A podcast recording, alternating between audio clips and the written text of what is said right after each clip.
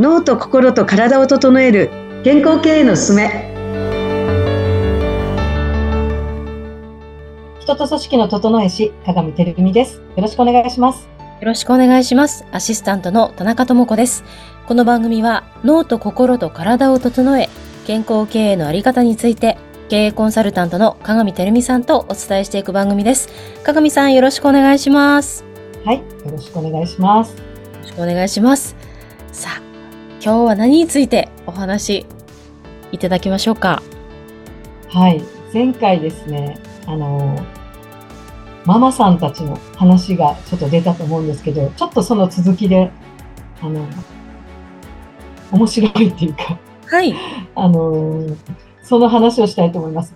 あの前回ねそのママさんで、まあ、子供さんに影響があるっていうねあの話が出てたと思うんですけれどもまあ、その続きで、あの、その方の診断したときに、ひょっとしてこういうこと起こってませんかって聞いたんですよね。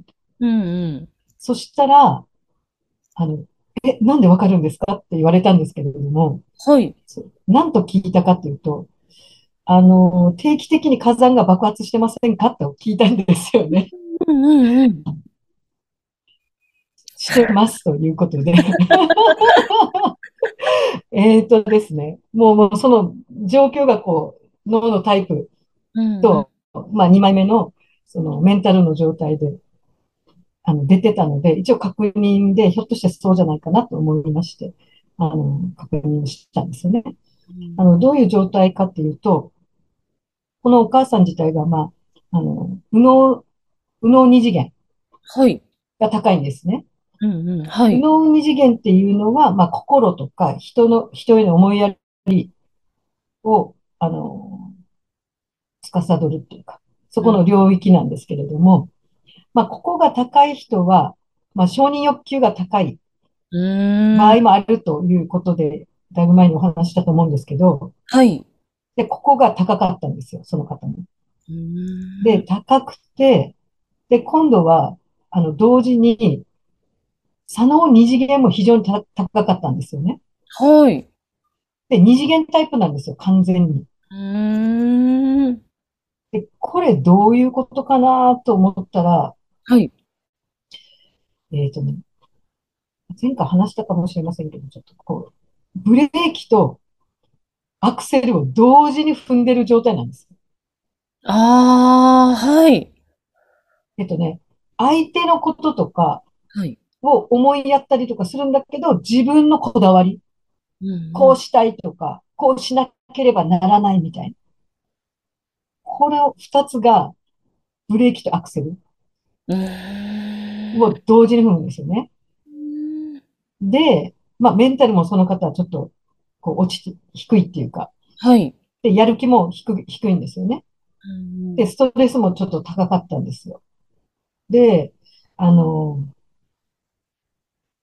どういうそのアクセルとブレーキを同時にずっと踏んでると車ってどうなると思います？壊れる。そう。そういうことです。うん。だから、壊れて、壊れることがどういうふうに表現で出てくるかっていうと、まあ、その方特に左脳二次元が高いんですよね。はい。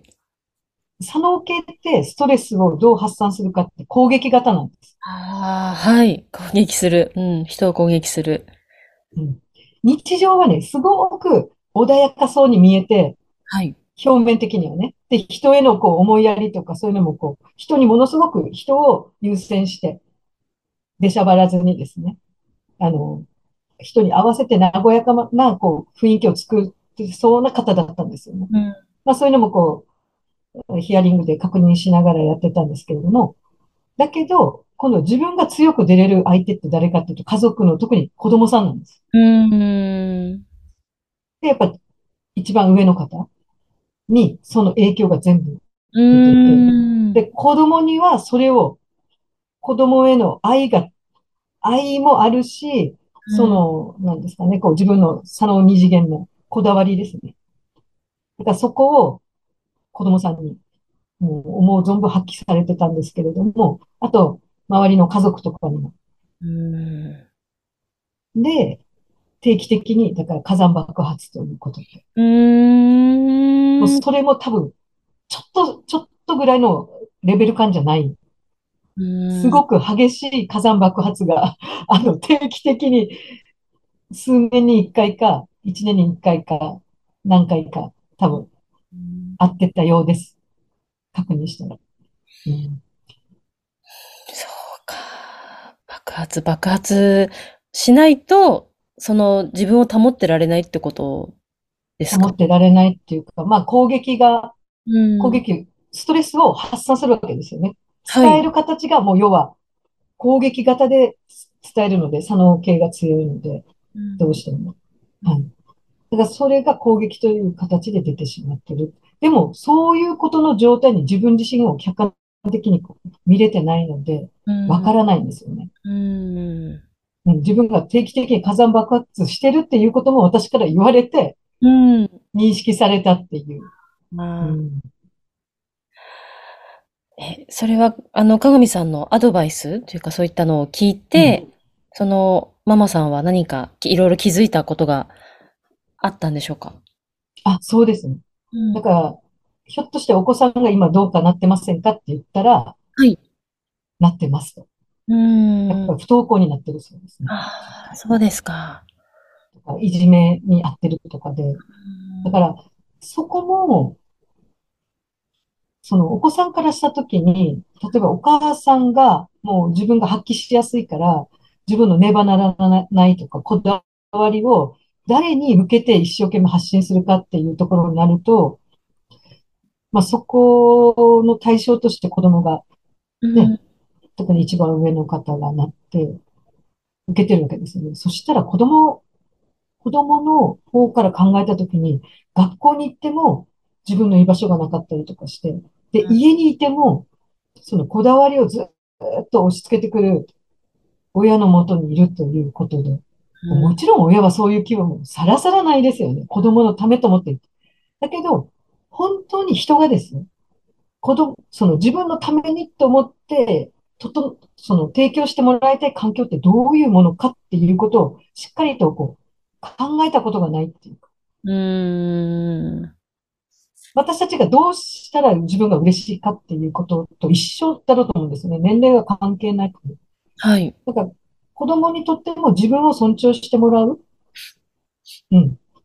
ちゃんと尊重してもらうっていうことが、多分嬉しい環境じゃないかなと思うんですけど、結局自分の思う通りにコントロールして動かそうとしている状況だったということに気づかれたんですよね。でもそれを気づかれただけでも本当大きいことですよね。その方にとって。そうですね。だから、こう自分の今の脳の使い方がどういう状況なのかっていうことをやっぱ私たちは知る機会がないですよね、普通は。はい、はい。もう本当にもう毎日バタバタ、特にもう主婦はもう本当に役割が多いので、もしお仕事とかされてるのはなおさら、うんうんうん、もう本当にこう自分を顧みるっていう機会がないと思うんですけれども、うん、でも、だからこそ、